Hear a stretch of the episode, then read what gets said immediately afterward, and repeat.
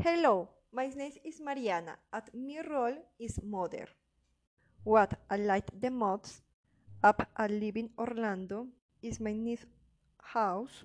It's private house as it is perfect.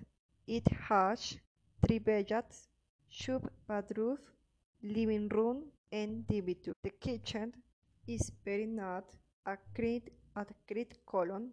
It has a front ground grabber, a sheet and net drawer, and made further a beautified lake.